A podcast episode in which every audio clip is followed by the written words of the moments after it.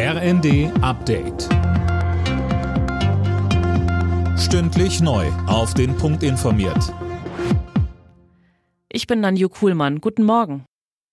In Deutschland wird der Opfer des Nationalsozialismus gedacht. Anlass ist die Befreiung des Konzentrationslagers Auschwitz heute vor 79 Jahren.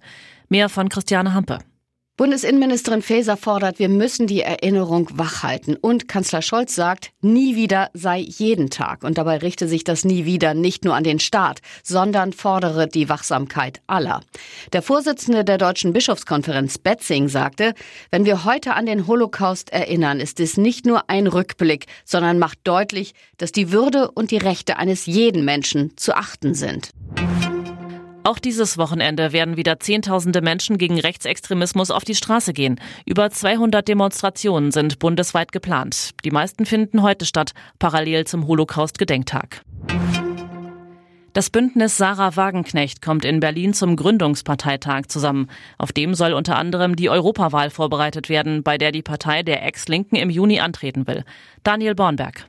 Das Programm liest sich wie eine Mischung aus AfD und Linkspartei, ein Ende der Waffenhilfe für die Ukraine, Öl und Gas aus Russland, eine härtere Asylpolitik.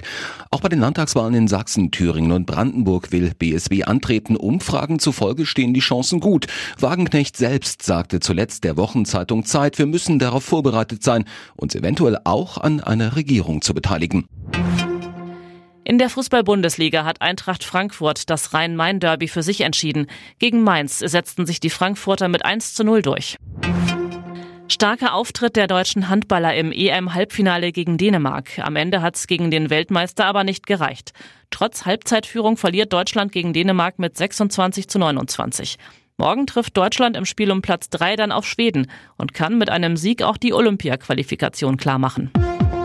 Alle Nachrichten auf rnd.de